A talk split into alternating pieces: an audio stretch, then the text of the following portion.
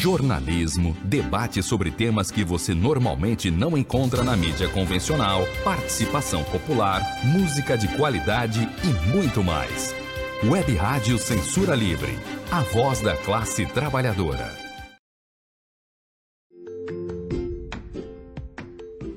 Olá, eu sou Lucília Machado, jornalista e diretora da consultoria Acessar Comunicação, Diversidade e Inclusão. Este é o podcast Acessando Lucília, que você ouve e assiste todas as terças-feiras, a partir das 18 horas, na web rádio Censura Livre, pelos canais do Facebook e do YouTube. Fique com a gente!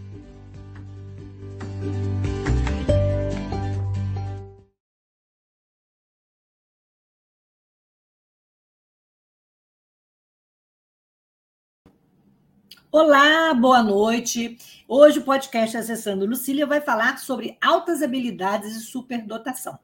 E para essa conversa, nós vamos receber aqui é, duas pessoas que vão bater um bate, fazer um bate-papo com a gente sobre esse interessante assunto. Né? É a Jaqueline McDowell, que é doutora em ciência pela Faculdade de Medicina da USP, professora da FRJ, da UERJ, da Uniflu e recém-aposentada do Instituto Municipal Helena Tipoff, aqui no Rio de Janeiro. E, e o Zé Otávio Pompeu e Silva, que é professor da FRJ, ele é autista, especialista em tecnologia assistiva e também sobre inteligência artificial, né? Está voltado agora atualmente para esse estudo. Eu vou me descrever para que as pessoas cegas possam me enxergar. Eu sou uma mulher morena, de cabelos castanhos, é, pele branca, uso óculos com aro, do, aro dourado fino, nariz fino, boca fina, Estou com um batom na tutom da boca, uma blusa vinho com desenhos azuis e estampadinho. E agora eu queria que vocês se descrevessem e se apresentassem. Jaqueline. Olá, boa tarde. Eu sou Jaqueline McDowell, sou mulher, branca, tenho os cabelos meio ruivos, olhos castanhos, é, nariz e boca fina também. Estou com um colar, um brinquinho, e atrás de mim tem uma cortina. Zé. Olá. Sou, Zé Otávio. Sou Zé Otávio, sou Zé Otávio, sou homem, é, tenho 1,82m, estou sentado, é, tenho cabelos pretos, é com fios brancos. Eu uso esse fone de ouvido azul marinho é, sobre as orelhas. Estou é, com uma camisa preta com pequenas bolinhas brancas. No fundo tem uma parede branca.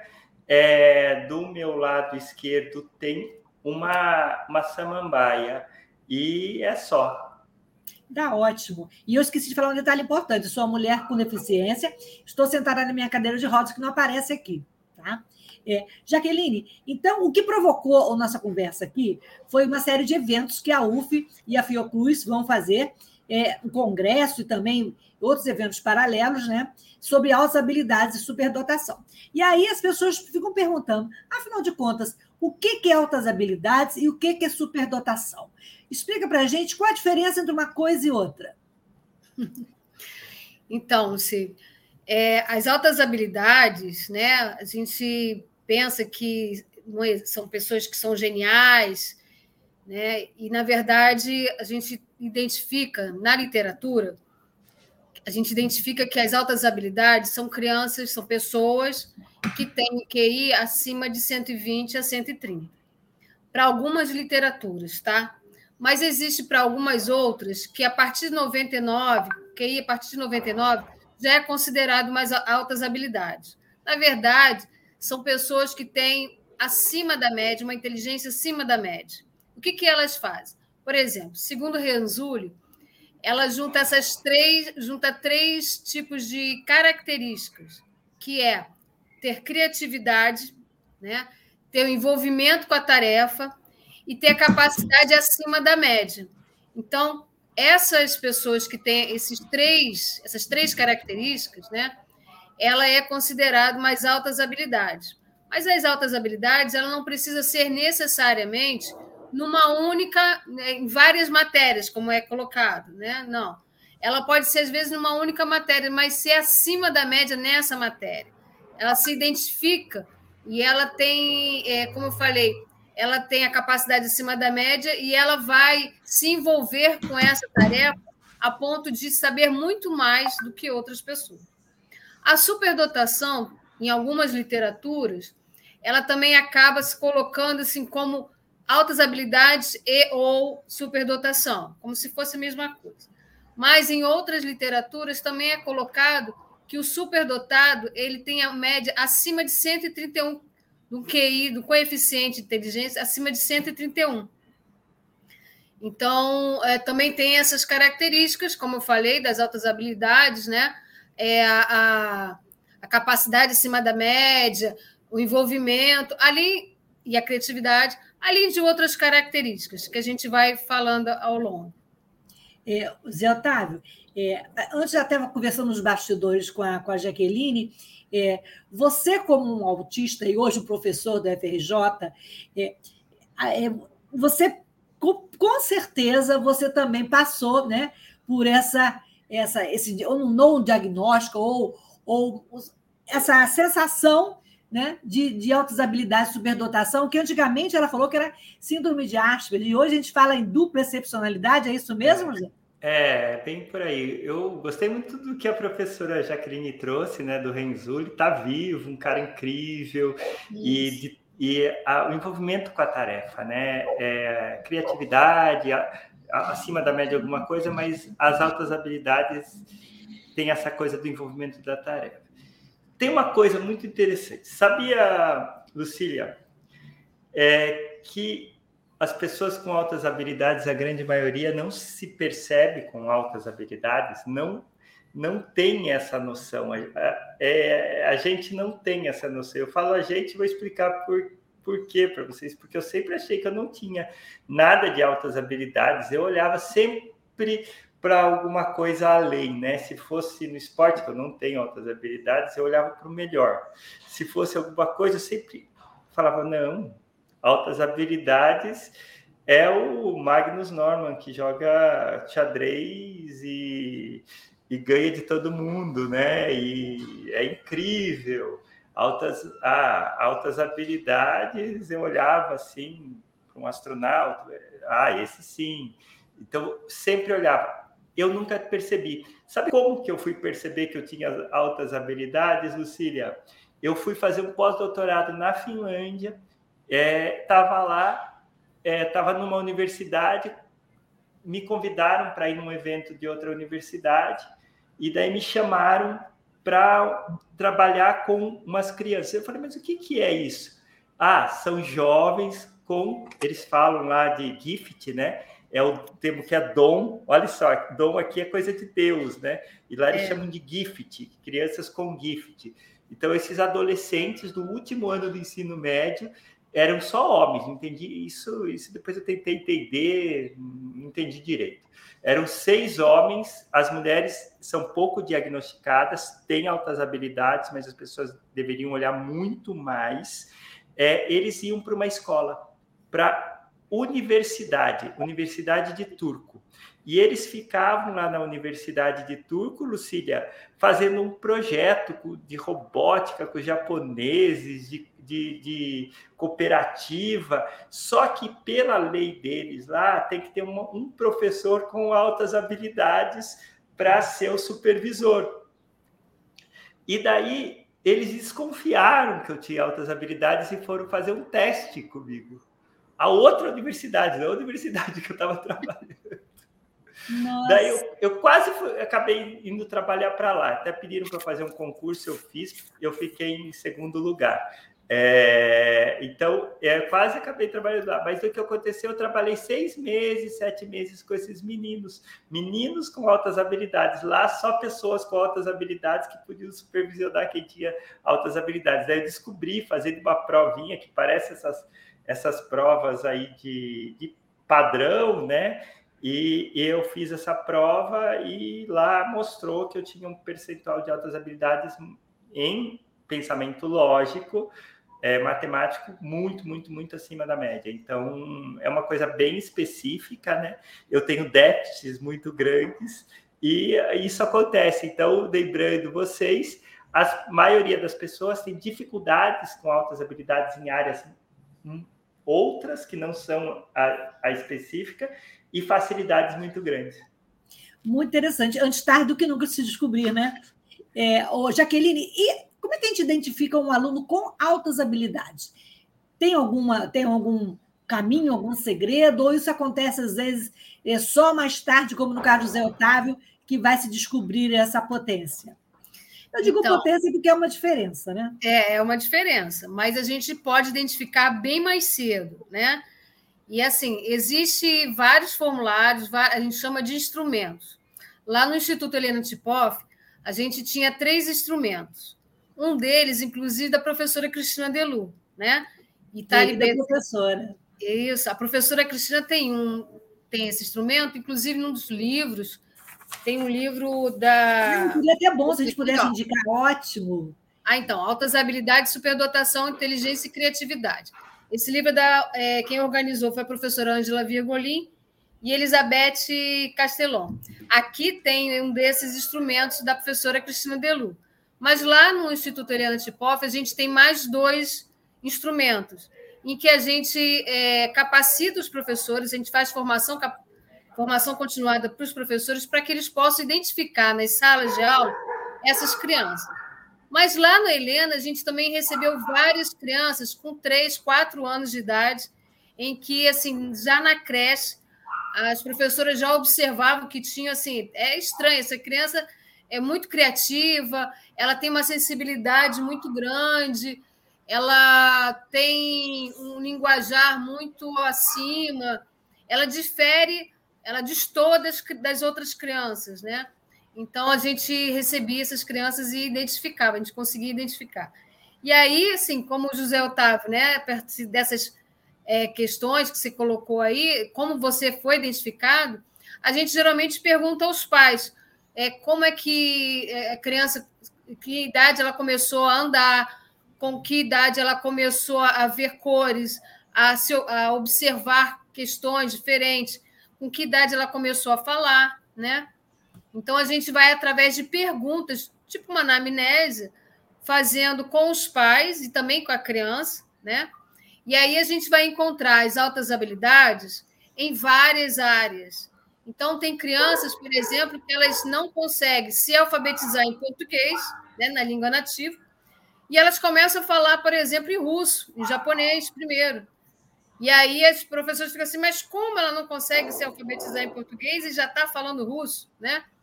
Mas é porque, é, além de ter, a gente ter essa facilidade, por exemplo, hoje em dia, do Google, de ter essa proximidade das línguas, fica muito mais fácil para as crianças também aprender. É lógico que não é qualquer criança que vai aprender isso, mas as crianças de altas habilidades, ela tem essas facilidades, sim. E como falei, em todas, em qualquer área, né? O próprio Gardner, quando ele fala das inteligências múltiplas, ele vai pegar assim, as inteligências, lógico, matemático, é, literatura, o que, que a criança gosta de fazer.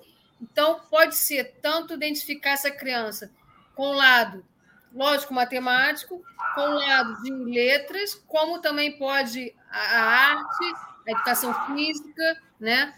E ela pode ser assim, uma.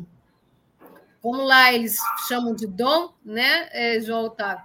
Aqui no Brasil a gente chama de altas habilidades. Zé Otávio, e, e lá, como é que você, como é que eles identificam? Eles têm um padrão diferente de, de identificar essa criança ou essa pessoa com altas habilidades? Eu acho que é um pouco atrasado, né? A Finlândia, eu acho que é ela, no que eu vi, ela ainda está um pouco atrasada, o Brasil está mais avançado. Ah, vamos falar, mas que coisa esquisita. Sim, o que acontece é que eles olham muito para as altas habilidades lógico-matemáticas e social, é, mas não olham para outras áreas. É, tem autores que trazem mais de 100 diferentes tipos. E é interessante que, se a gente olhar com cuidado, as pessoas, vamos chamar de dom, vou, vou, vou pôr dom aqui. Então, não é erro, porque a tradução não, é não. essa mesma. É, pensa um pouco, cada um tem aí o seu dom, né? Se a gente conseguisse descobrir as altas habilidades, se você falar de QI de 130 e pense que QI é uma das ferramentas de análise, né? Você tem muitas outras. Quem está 30% acima em qualquer área vai ter altas habilidades. Então, em esporte, é, em áreas como é, literatura, áreas é, simples, né, como preservação da natureza, que é uma das inteligências mais antigas, a inteligência naturalística, que é de observar a natureza, que é uma inteligência que os Homo sapiens tiveram por muito tempo e hoje ninguém mais liga, né? E está precisando muito dessa inteligência para ter um mundo melhor, um mundo que você consiga é, ter chuva Aqui na minha região não tem chuva. Então a gente está participando de um concurso, Lucília, com outras pessoas com altas habilidades. A gente está concorrendo a um prêmio de 10 milhões de dólares. Então a gente juntou estudantes da UFRJ, que é um prêmio para tentar salvar as florestas, a floresta amazônica, as, as florestas tropicais. E nós temos uma ideia muito maluca é, para recuperar essas florestas. Mas que vocês estão falando? Se não for das pessoas com altas habilidades, não vão surgir essas ideias. Então a gente tem que trabalhar muito com os nossos estudantes, identificar, descobrir. Nós tivemos já um projeto, professora Jaqueline, junto aí com a Prefeitura do Rio de Janeiro, lá na UFRJ, que chamava Super Python. Percebia pessoas com altas habilidades, não dá para é, não falar da professora Cláudia Feijó é, do Rio de Janeiro que trabalha com crianças de altas habilidades, levava Sim. da Zona Sul para o Fundão, quando não tinha pandemia ainda, para essas crianças desenvolverem as altas habilidades. E é incrível o resultado. Tem criança estudando na USP, tem criança formando médico, tem criança aí que é programador hoje. Então, é um, foi um projeto professora Carla, professor Carlo, Carlo Tola, né, lá da UFRJ, e incrível isso, descobrir as nossas crenças. Talvez, Lucília, o maior problema do Brasil seja que a gente não descobre as pessoas com altas habilidades e esses dons não florescem, né? Ficam encobertos ou pior, vão trabalhar no tráfico em, ou lugares assim complicados. Nossa, interessantíssimo. É, Existe muito falou, Pode complementar, pode complementar. Existem muitos mitos né, do que é altas habilidades. E assim, a professora Cláudia Feijó é um amor de pessoa e ela sim, ela levou muitas crianças a ter esse entendimento das altas habilidades. Ela fez parte é, no município do Rio de Janeiro de um grupo de pessoas, de professoras que estavam trabalhando as altas habilidades. E a professora Cláudia Feijó foi assim, é, pessoal foi se aposentando e ela foi ficando, né? Então, ela acabou sendo a única, uma das únicas professoras que trabalha a, as altas habilidades nas salas de recurso. Mas você vê, eh, João, nós temos na, o Rio de Janeiro é a maior rede da América Latina. A gente tem 1.544 escolas, maior do que do, do de São Paulo, porque é, o município no, no estado do Rio de Janeiro, os municípios é que ficam com a educação básica. Então, nós temos 1.544 escolas. E dessas 1.544 escolas, a, o Instituto Helena Tipoff ele é o centro de referência da, da, da prefeitura. Então, ele foi instalado 544 salas de recursos. E uma das salas de recursos era da professora Cláudia Feijó. José de Alencar. Se ela não se aposentou ainda, é a única não, é que trabalha com altas habilidades. Na, na escola sério. Laranjeira, meus dois filhos foram diagnosticados, né? É, com é? altas é? habilidades e trabalharam com ela, incrível, estudaram nessa escola. É, é, e a gente assim vê como essa questão das altas habilidades é importante uma professora como ela, né? Então a gente tem que ter mais 1.543 Cláudias Feijó no Rio de Com Janeiro. Certeza. Dá para montar um curso de graduação, de pós-graduação, um concurso enorme, porque, na verdade, para um país se desenvolver, então vamos lembrar dos Estados Unidos na época que, do pós-guerra e e pós a Grande Depressão de 1930, o que eles investiram foi em altas habilidades, né? Levaram pessoas de alta habilidade do mundo inteiro para os Estados Unidos e, e fizeram projetos como o Homem para a Lua, projetos não tão interessantes como a bomba atômica, é, projetos de desenvolvimento de automação de fábricas, de toda a parte de, de é, ligando o país né, com ferrovias e coisas, tudo que foi pessoas com altas habilidades Sim. que entram, né? Então a gente precisa naturalizar, porque quando a gente fala eu sou uma pessoa com altas habilidades, todo mundo olha esquisito para você, né? E acha que você está duvidando, porque pensa no gênio, não é o gênio. Altas habilidades é outra coisa, né? Então, altas habilidades é um pouquinho acima da média, criatividade e envolvimento da tarefa. Se a pessoa só for acima da média, ela não vai ser para o Renzulli altas habilidades. Se ele não tiver o envolvimento com a tarefa, ele não consegue ser produtivo e fazer a diferença, né? Exatamente, exatamente. Inclusive, teve uma pessoa que tive um que tinha um QI maior do que Albert Einstein, né? E não conseguia fazer essa, essa ligação. Né? Mas quando você fala também assim, é, só, só pessoas de altas habilidades que podem pensar em certos projetos, é, eu desculpa, eu vou discordar um pouquinho porque assim, a inteligência e a criatividade, elas são coisas é, que elas são diferentes. Então, existem pessoas, mesmo com deficiência, que elas têm uma criatividade muito grande. Né? Então, e ela hora... tem envolvimento com a tarefa. É envolvimento tem, com a tarefa, um exatamente. Assim, essa pessoa tem altas habilidades. É, é muito Mas é que às vezes a gente isso. tem um déficit de, é, déficit de inteligência, é. mas tem uma criatividade muito grande. É lógico que para alguns projetos talvez é, não for, não consigam, mas a gente entende que quando a pessoa tem criatividade, ela consegue desenvolver muita coisa. Há essa diferença das altas habilidades ter, é, como o Renzulli diz, né? O envolvimento com a tarefa e a capacidade acima da média. Isso é uma coisa.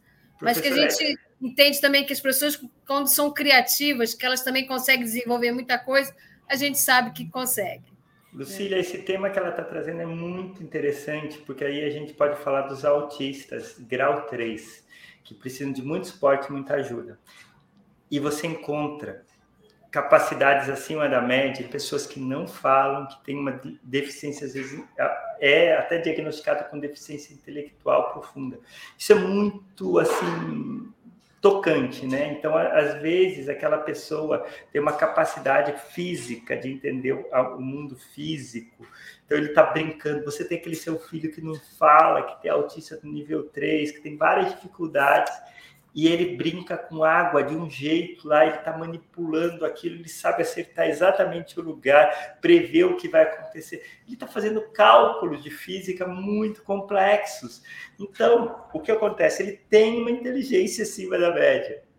Ele tem criatividade, ele está se envolvendo. O que falta é a gente saber usar, a gente saber tocar ele, porque às vezes a pessoa não tem nem uma, a linguagem falada e ela tem essas altas habilidades. Eu, eu suspeito que qualquer pessoa tem é, dons, né, que eu, eu chamo de gift, é, e, e, altas habilidades em alguma coisa, né? Então a gente tem que olhar para aquilo que a pessoa realmente gosta e é interessante, né? O cérebro ele, ele é muito interessante porque eu entendo inteligência como uma coisa muito maior. A gente é conectado às ao planeta, às outras coisas, e, e inteligência não é essa ideia da, do raciocínio, disso, daquilo. Inteligência pode ser qualquer jeito que você se relaciona com o seu meio e que você consegue resolver problemas, consegue criar coisas novas, né? Então, a gente consegue achar isso em todas as pessoas, né? É, uma, é um tema muito rico, né, professora? É um tema muito rico, né? Muito. E assim, é, lembrando, no nosso simpósio, inclusive, nós vamos ter o professor doutor Tiago, que tem uma deficiência física e tem uma deficiência na fala. E ele Foi é nosso do... aluno na UF, Tiago. Depois eu conto a história completa. Ah, então, ele assim é, é um exemplo disso, né? Do que o José Otávio estava falando mesmo ele é excepcional, né? Então as pessoas vão olhar e vão dizer, ah, ele não é capaz, mas ele é capaz. Ele fez eu... doutor em física. É isso é incrível. Eu vou contar uma historinha aqui desses dois minutinhos aqui. Eu vou contar uma historinha que talvez as altas habilidades tenham me salvado de diversas coisas na minha vida. Porque o que, que acontece? É, o autismo, a gente pode ter muito mais, às vezes, sinapse, ligação no cérebro hiperconectado. E esse cérebro hiperconectado, né, que dá problema, eu, por exemplo, tenho que andar com esse meu fone de ouvido, pode ter me salvado, que eu faltou oxigênio quando eu nasci, e muito, e 30 paradas cardiorrespiratórias, eu podia ter paralisia cerebral ou, ou é, não desenvolvi o que? Os sintomas, várias outras coisas, por essa questão dessas hiperconexões. É, é muito interessante, é, porque o, o que aconteceu? Essa capacidade que eu tenho de conseguir ler padrões nas coisas fez eu aprender a ler antes de falar. Eu não conseguia falar e não conseguia entender o som que as pessoas emitiam. E lendo, eu lembro muito bem que eu vi, aprendi a ler de balançando na rede, com um monte de jornal aberto, aprendi a ler em bloco.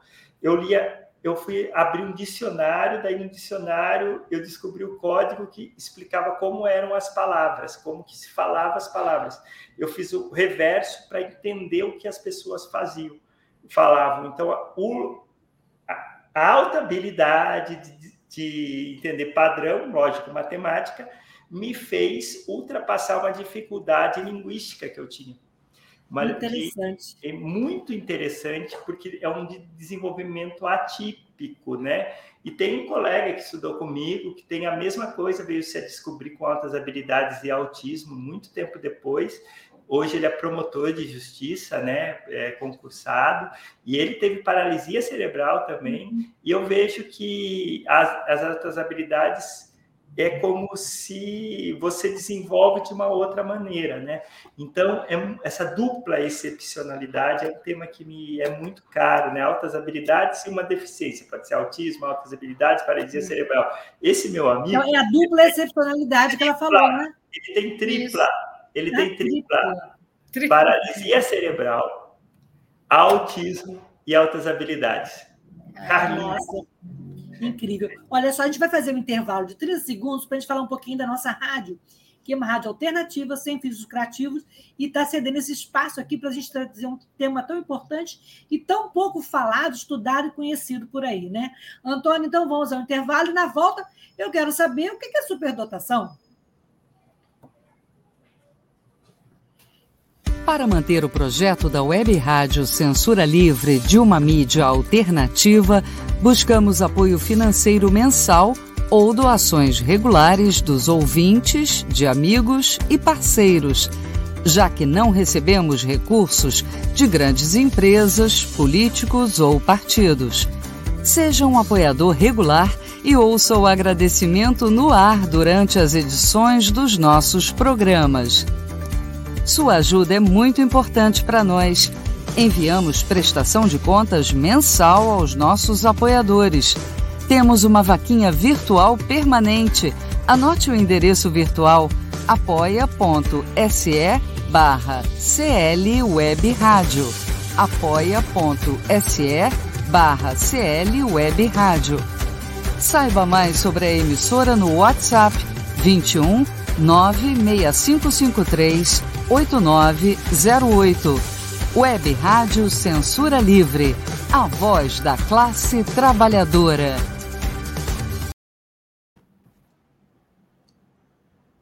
Tornar o serviço público mais eficiente? Sim. Buscar o aperfeiçoamento técnico e profissional dos servidores? Sim. Permitir que políticos e seus indicados tenham ainda mais poder na administração pública? Não. A reforma administrativa do governo federal pode piorar substancialmente as já precárias condições do serviço público no país. Leia, informe-se. Depois pode ser muito tarde para voltar atrás. Acesse nãoapec32.com.br e veja o posicionamento de cada parlamentar. Reforma administrativa presente de grego para os brasileiros. Então, voltamos aqui à nossa conversa com a Jaqueline McDowell e o Zé Otávio, e a gente estava. Antes, é, até pouco tempo, eu lembro que a gente falava é, pessoas com altas, é, o termo altas habilidades ou superdotação. Hoje eu já vejo usando altas habilidades e superdotação. Jaqueline, o que é o certo e o que é uma pessoa ou uma criança superdotada?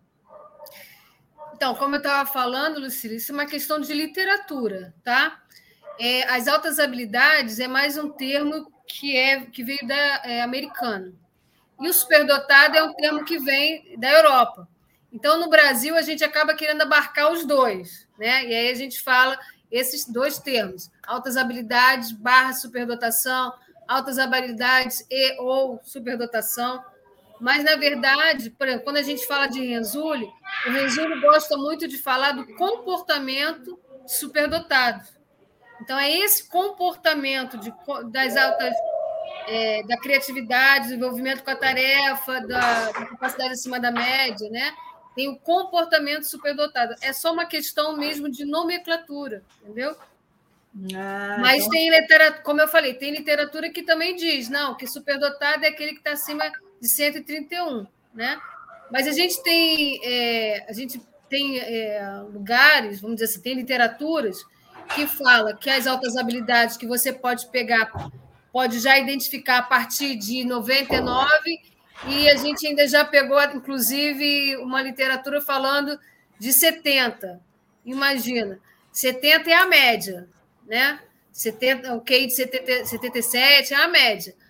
Então, 99, 100 é de altas, já começa as altas habilidades. A gente já pode identificar a criança com altas habilidades. E o termo é só questão mesmo de nomenclatura, né? Que o, o é, para que a gente possa ter esses dois termos para abarcar o americano e o da Europa, entendeu? O, o, o, Zé, a professora Jaqueline e você também falaram, deram o exemplo da Cláudia Feijó, né, que era uma, era uma pessoa que destacava, se, né, no, destaca, é, é ainda, no é. meio, né? Pois é. Agora, por que, é, que vou perguntar para o Zé, depois a Jaqueline pode complementar, é, por que, que esses alunos considerados ou superdotados ou com as habilidades ainda são os desafios, ainda, é, ainda são um desafio, né? Esse público-alvo ainda é um desafio para o professor da sala normal, normal que eu digo assim, que não seja uma sala de recurso, para a escola, e às vezes ele é visto como um problema. Por quê? Zé quer responder primeiro, Jaqueline? Zé, Zé responde. Porque precisava de uma outra escola para eles. E para todos. A escola que vai ser boa para eles vai ser boa para todos. Imagine, vou falar o meu exemplo. Imagine uma criança que entendeu que escola era uma coisa importante, pediu para a mãe comprar a, na época, vocês que são mais novos não vão saber nem o que é, uma enciclopédia, Novas, ah, é a Wikipédia. O pessoal de casa, né, que está assistindo, a Wikipédia hoje é uma enciclopédia.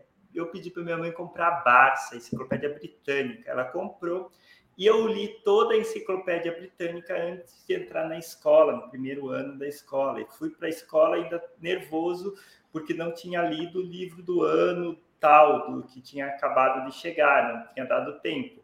Então eu achei que eu estava desatualizado. Já lia três jornais por dia, né? Com esses com seis para sete anos, Estado de São Paulo, Diário de Sorocaba e Folha de São Paulo. É, assisti a todos os programas de notícia da televisão, é, sabia tudo sobre o que acontecia no mundo político, no mundo das coisas, e daí eu achei que eu cheguei na escola para discutir esses assuntos. E aí? Não é então, outra criança que sabia tudo de peixes, que lá, aluno da, da Cláudia, ele só queria falar de peixes, virou médico. É, mas ele, ele sabia tudo sobre aqueles pequenos peixinhos de aquário e outras coisas, né? Só serviu quando a Cláudia pegou ele e levou ele para o UFRJ falar com o maior especialista do Brasil, daí funcionou. É, a escola tem que mudar, né? Tem que trabalhar com essas altas habilidades. Tem um menino lá do, do da escola José de Alencar que com sete anos ele foi para a faculdade e ele programava melhor que os alunos do mestrado e doutorado do, do NCE. E, e Então, é por aí, né? Então, é, é assim, a gente tem que criar uma escola mais inclusiva. A sala de aula tem que ser igual à sala de recursos para essas crianças, né? Então, a gente tem que mudar, incluir eles, que uns vai, vão ter autismo, outros vão ter problemas, às vezes, outros, né, que não são só da altas habilidades, vão ter dificuldades. Então, a gente tem que olhar para todos. É muito importante que a escola seja inclusiva, é, tenha as pessoas. O que dá muito certo, Lucília, é trabalhar as crianças com altas habilidades, com as crianças com muitas dificuldades, com às vezes deficiência mental e várias coisas, colocar junto pela empatia, né? Então a gente precisa de uma nova escola. Concorda, Jaqueline? E também queria que você falasse desse desafio aí, é, por que, que ainda é um desafio, e também falasse das políticas públicas. Né?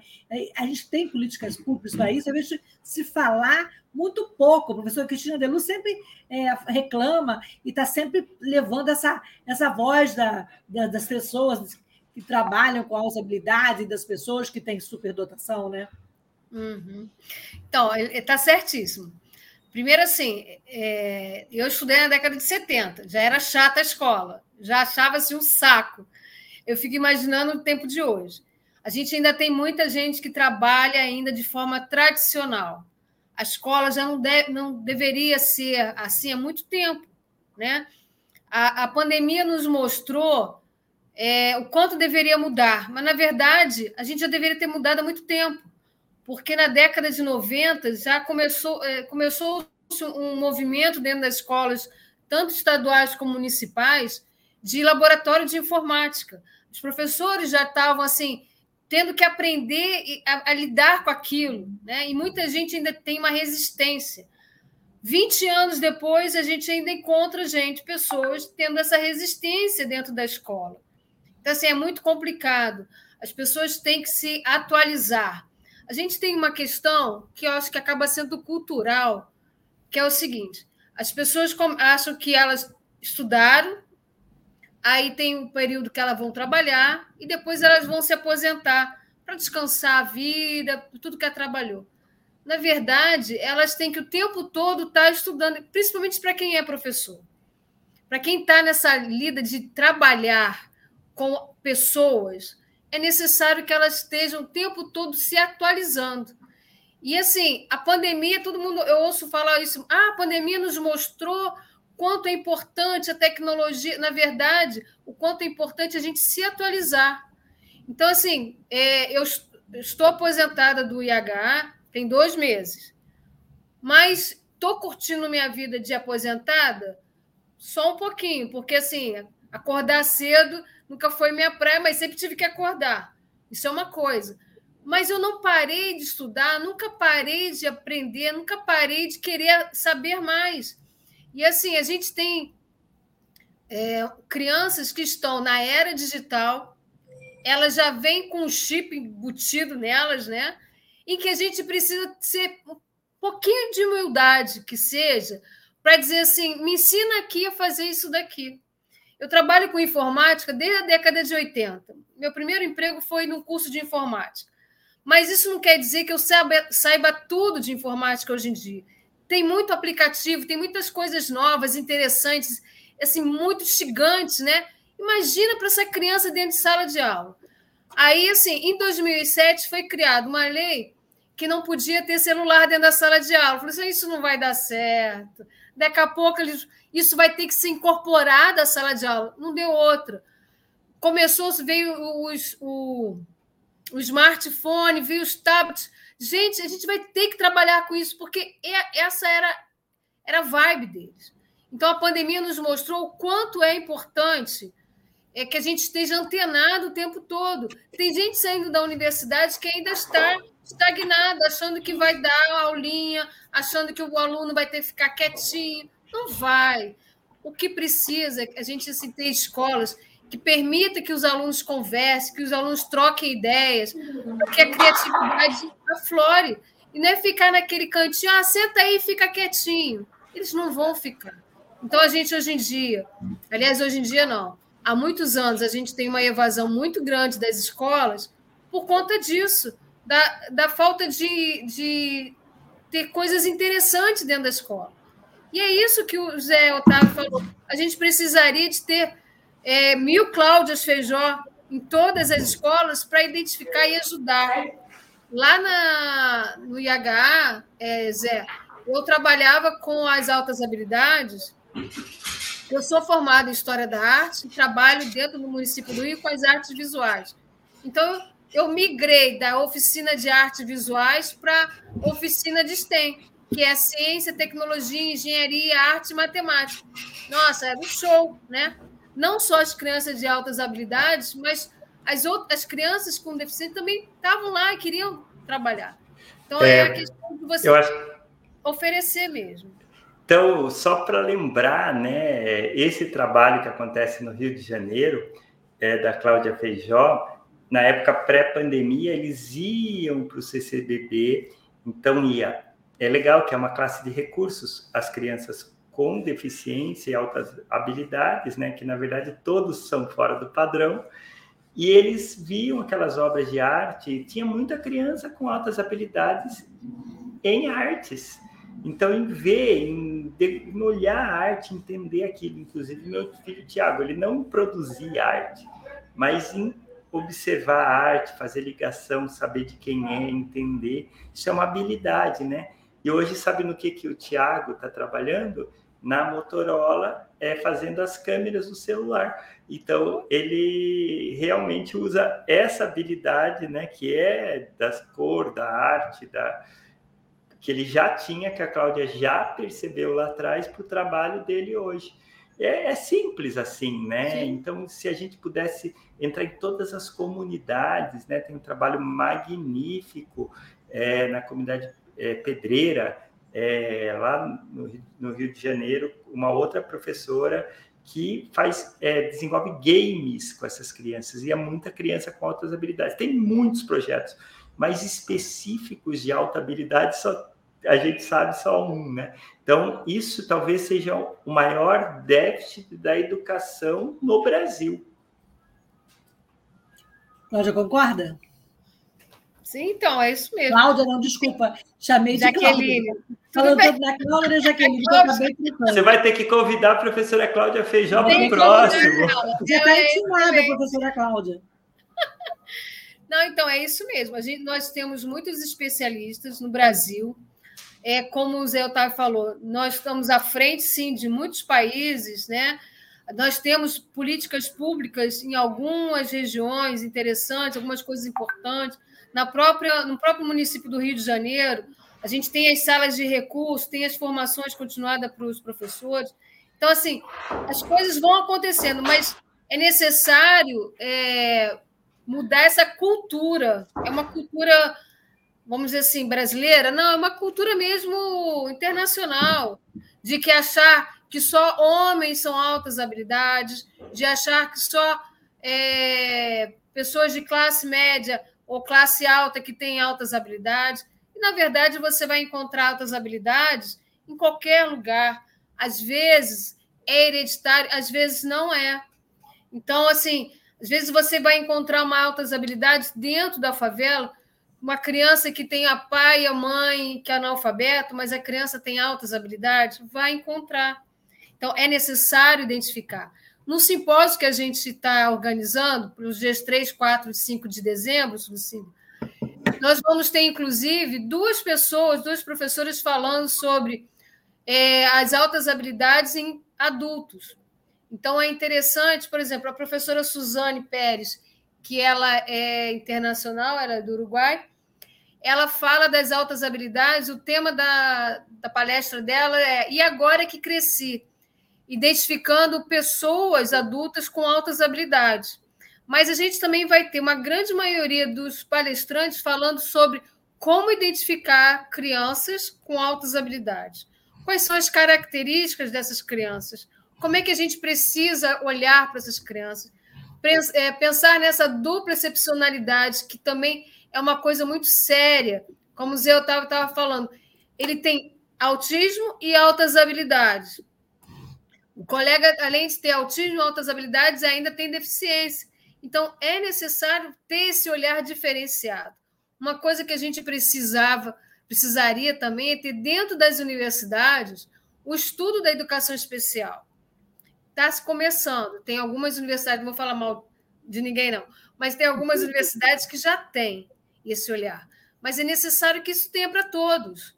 E assim, a gente tem uma questão muito séria nas universidades de licenciatura ser diferente para o bacharelado, né? Então tem um olhar, uma, algumas disciplinas vão para quem tem só licenciatura. Aí chega no final, o cara também quer, o cara se for, a pessoa se forma, é, acha que não vai conseguir né, trabalhar na área, acaba indo para a área da educação, sem licenciatura, sem uma didática e sem conhecer a educação especial. Então era importante que todos dentro da universidade pudessem ter não só o convívio, né, a gente acabar com essas barreiras mas também ter o conhecimento da educação especial. A gente precisa ter muita acessibilidade no nossa, nosso país. A gente já tem no, no Rio de Janeiro, em alguns lugares, alguns municípios no Brasil, mas são poucos ainda. É necessário ter esse olhar para a educação especial em geral, né? Eu também não vou falar mal das universidades, das universidades, não, mas a gente sabe que tem faculdade de educação que não que ainda não assimilaram a ideia da educação inclusiva, né? E que ainda falta muita discussão lá dentro, né, Zé? É, antes de a gente falar mais do Congresso, eu queria falar com o Zé. Zé, a gente sabe que é, as habilidades de subdotação estão no mesmo patamar é, de cotas né, para pessoas com, com deficiência, é, no caso das universidades federais, dos federais. Né? E como é que se dá na prática essa inclusão no ensino superior das pessoas com, com altas habilidades. Como é que você, você viveu isso? Você viu isso? E você fala e depois a Jaqueline complementa e depois tem um comentário sobre a fala da Jaqueline e depois a gente vai falar mais sobre, sobre os, o combo dos eventos que vem aí sobre o assunto. Você está sem som. Chega na universidade, cada quando a pessoa tem alguma uma alta habilidade, por exemplo, que a gente falou de lógica, matemática, que é mais comum e vai ter facilidade pela própria estrutura da universidade, como que é e como são os cursos. Mas existem vários outros tipos, né? E tem autores que falam de mais de 100 tipos de altas habilidades diferentes. Então, a gente tem que aproveitar todos os dons e a universidade tem que fazer isso. Tem pessoas que têm dificuldades para ficar paradas, por exemplo, ela, ela, ela funciona melhor andando, se mexendo. Outras pessoas têm uma deficiência e altas habilidades, então elas vai ter uma barreira na universidade, apesar de ela ter as altas habilidades, ela não consegue chegar na universidade, principalmente as públicas, né? Então a gente tem que entender muito essa questão, né? É, o Enem, isso é uma coisa pouco falada, o Enem acaba pegando, é, como ele é um teste muito parecido com outros testes, assim, é, de que acabam fazendo perfis. Os cursos, por exemplo, percebo nas universidades federais, ficam estratificados. Por exemplo, a gente tem um curso interdisciplinar de matemática lá na UFRJ, que tem muitos superdotados que não sabem que são superdotados, que são aqueles superdotados diferentes, que eles têm uma área de interesse com altas habilidades, consegue fazer um monte de coisa, e uma dificuldade, um déficit muito grande em outras áreas. Então, e esses alunos são muito poucos vistos na universidade, ficam invisíveis, e esses alunos, eles vão, por exemplo, quando chega no mestrado, que daí eles entram num tema único, eles se sobressaem. Então, a universidade tem que pensar igual a USP. A USP tem um curso para cientista é, da área de saúde. Então, são alunos que já estão na USP, que têm essa alta habilidade, esse, essa ideia, e faz uma prova lá e entra nesse curso que já é adaptado para essas pessoas. Então, a gente tem que mudar muito as universidades, principalmente as federais, para essa, para que elas peguem essas esses dons e essas altas capacidades, né, que podem ajudar muito no desenvolvimento do nosso país, né? Concorda aí? Concordo. Jaqueline, complementa aí com as suas observações. Então, é muito interessante isso, Zé, que as universidades precisam ter esse olhar de fato. E a gente tem uma, um grande déficit na universidade, é quando ela fica sozinha, né, isolada. Eu tenho visto muitas pesquisas, visto muita, é, alguns projetos, principalmente de cidades inteligentes, e eu vi um projeto no Sul, achei muito interessante, que se chama é, é, Tripla Hélice, que é o seguinte: é a universidade junto com a indústria, junto com a comunidade. Então, ela pega é, a universidade, ela gera gera conhecimento tanto para empresas como para a comunidade. A comunidade ela se vê que ela pode entrar tanto também na universidade, como também ter trabalhar nas empresas. Então faz com que isso movimente, né, uma cidade ela se torne criativa. Eu acho interessante isso, que a gente precisa ter, assim, ter esse olhar para as universidades, como a gente estava falando. Precisa se ter olhar para a educação especial, mas precisa também sair dos muros, né? Sair assim daquela a gente é, ter os nossos artigos né, para guardar, fazer o artigo e guardar, não. É, são artigos que devem ser, de fato, ser interessantes para a comunidade. Não só a comunidade científica, mas para a comunidade que está no entorno, para nossas empresas, para que a gente possa se movimentar ah, o país. Né? A gente tem tanta gente inteligente, assim, tanto inteligente como criativas, e uma coisa que a gente sempre fala, né? como o brasileiro é criativo. E vocês imaginam se a gente pudesse ter um projeto em que pudesse, dentro das universidades, que pudesse pegar tanto esse olhar para as pessoas com altas habilidades, e como o Zé tinha falado, deles poderem é, serem monitores, mediadores né, de crianças, de, de pessoas que não têm tanta altas, que não têm tantas altas habilidades, e como a gente poderia fazer esse, essa, essa engrenagem andar né? Seria uma coisa super interessante. Quando a gente fica no nosso mundinho, na universidade, que você não conhece o entorno, você não conhece as possibilidades, você fica fechado, aí você sai dali, se forma e vai para uma empresa, aí fica naquela empresa. Aí depois você se aposenta e fica em casa. Aí o que, que a gente tem? Pessoas que estão aposentadas em casa, que, per... que acham que já perderam a vida. Assim, ah, não, não vou mais produzir mais nada. E assim, tem um conhecimento enorme, né, que foi acumulando, acumulando, que agora pode gerar muito mais. É... Como é que se diz? Muito mais. ser muito mais produtivos, né? Do que simplesmente achar que acabou a vida para ele. Né? A gente tem a, a, a média de, de, de atividade, de idade tem crescido. E o que, que você vai fazer, né? Eu tenho 55 anos e me aposentei. Que, que eu vou fazer? Ficar parada em casa? Eu tenho mais 50 anos aí pela vida.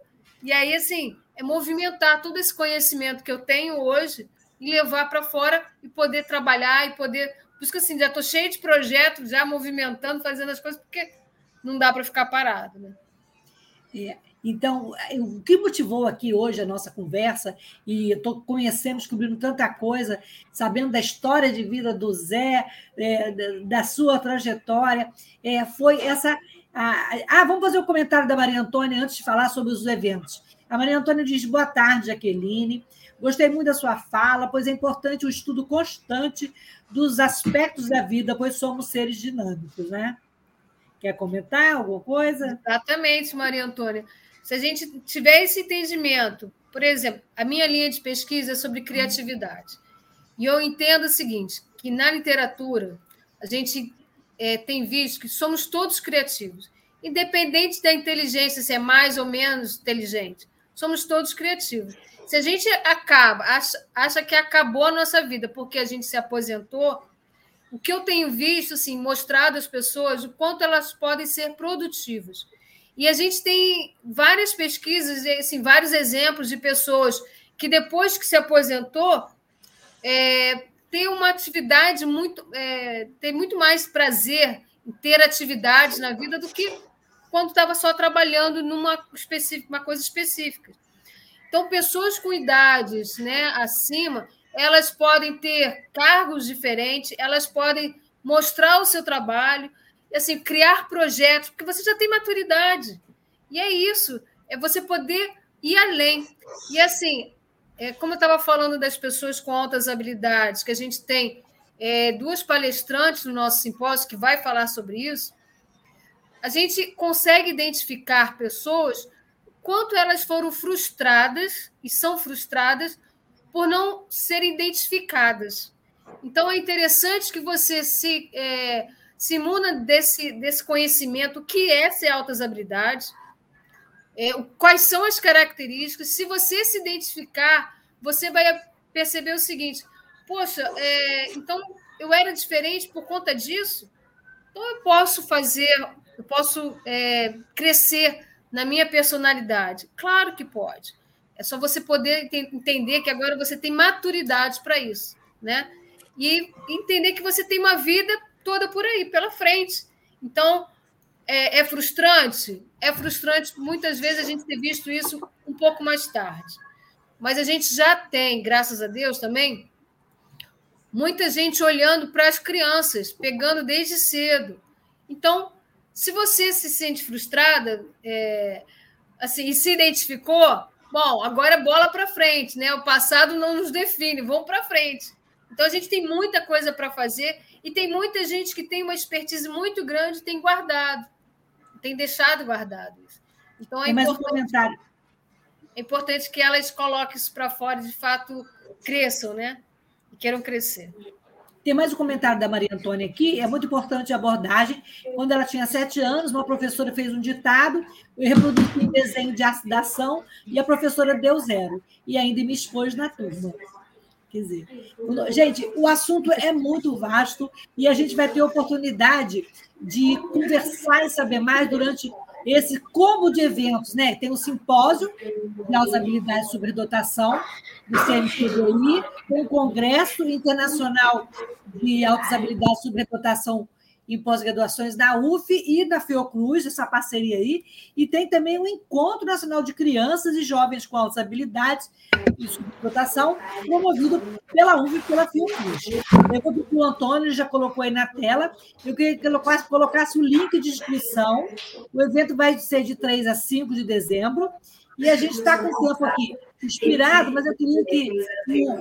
Vai ser agora já, dia 3 de dezembro agora? Isso, né, Jaqueline? Tá em é, cima. próximo final de semana. Você ainda estão, nós estamos com as inscrições abertas. Vocês podem se inscrever à vontade. Incrível, muito importante esse congresso. Pois é, Zé, eu queria que você falasse da importância do Congresso e também desse seu recado final aí. É, uma criança com alta. Sua mãe tiver uma suspeita da criança com alta habilidade, né? O que, que a mãe eh, faz, onde procura, e qual a importância de ter esse não digo diagnóstico, tem assim, de identificar essa potência é, quanto mais cedo, melhor, Zé. E depois queria também que a Jaque é... falasse aí, desse seu recado final e chamasse mais uma vez aí para esse importante evento. É muito importante porque as crianças com altas habilidades, a gente tem que lembrar que na educação, às vezes, uma adaptação, né, uma aceleração, é, um, vários enriquecimento né, desse ambiente, né?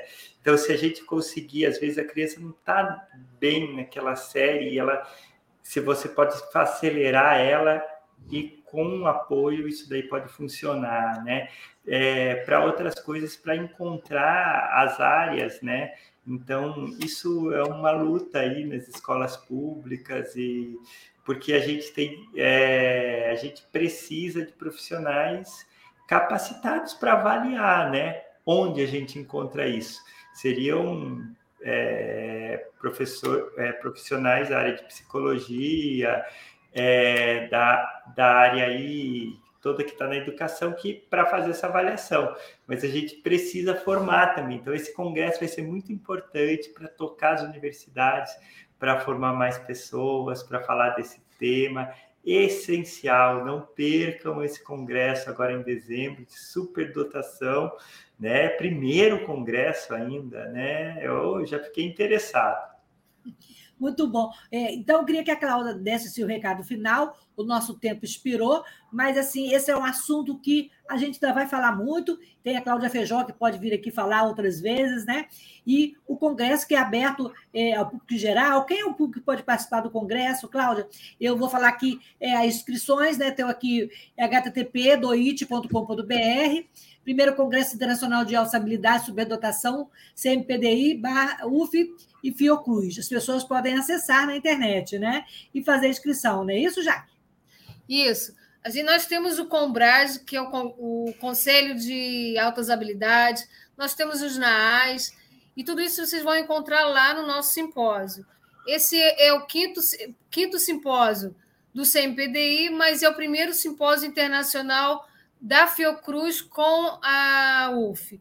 Isso não quer dizer que não tenha tido outros. Existe, é, é, nós tivemos outros congressos, sim. Mas é importante que eles estão juntos nesse congresso, nesse primeiro congresso agora. A Fiocruz junto com a UF. E assim, é, nós estamos com as inscrições abertas.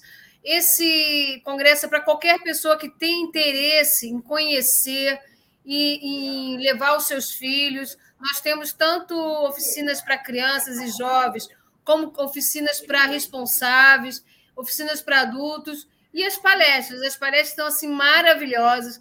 Nossos palestrantes, temos a, a professora Denise Flight, que é, é, ela é uma das presidentes, é uma, a primeira presidente latino-americana que nós estamos que nós tivemos, eu não vou perder aqui. Ah, presidente do World Council Forgive Talent é a primeira é, é, a primeira vez que nós temos uma presidente é, latino-americana nesse congresso, nesse nesse desculpa, nesse essa instituição, nessa instituição, desculpa. E vamos ter também a presidente do Conselho do Combras também falando lá, logo no primeiro encontro, primeiro dia, que é na sexta-feira. Mas sábado e domingo nós vamos ter grandes palestrantes falando sobre o assunto. Para quem se interessa, é importante, é, vale a pena. E só queria dizer mais uma coisa, Zé, não é só escola pública que tem que precisa, não. Tem muita escola particular que não dá, não valoriza, não entende, não sabe identificar e também assim faz a mesma acepção assim, de separar as crianças. É, só para a gente entender aqui, para finalizando, não são aquelas crianças que vão bem na escola, que, que acertam tudo, quase. Não é que acertam tudo, são, mas que vão muito bem. Normalmente, essas, às vezes, vai faltar a, a, algumas, pode faltar criatividade ou envolvimento com a tarefa ou alguma coisa. Então, a superdotação é uma outra coisa aí, né? E vamos lembrar, gift talent, traduzindo, é, dom e talento, né? Então, exato, é, exato. É, não vamos perder o medo dessas palavras. E, Lucília, vamos conversar mais. Foi um prazer estar aqui na rádio, e nesse, é, Censura Livre, e fiquei feliz de estar com vocês. Eu também adorei receber vocês. Jaqueline, Zé, obrigada pela, pela disponibilidade de estar aqui, trazer esse tema é, até então pouco conhecido, mas tão importante né, para a inclusão é, dessas pessoas, desse, desses talentos que nós temos aí. E para finalizar, tem aí um comentário da Maria Antônia, não sei se eu já li, Antônio. Eu acho que eu já li, né? Ah, já li, sim. Já li. Então, gente, muito obrigada pela parceria aí. A gente se encontra no Congresso, no dia 3, e a gente Isso. se encontra na próxima semana aqui é, com mais um tema é, de, desse espaço diversidade e inclusão. Gratidão Beijo para vocês. Abraço, foi Até ótimo. Até a próxima. Tchau. Obrigada, Luciana. Obrigada pela parceria de sempre. Boa noite. Boa noite. Obrigada.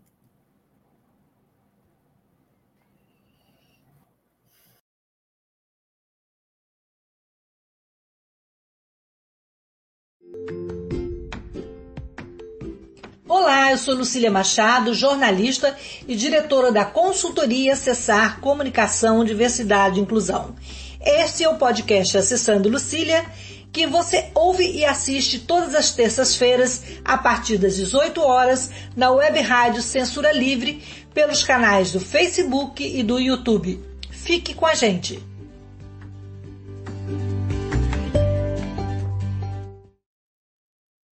Jornalismo, debate sobre temas que você normalmente não encontra na mídia convencional, participação popular, música de qualidade e muito mais. Web Rádio Censura Livre, a voz da classe trabalhadora.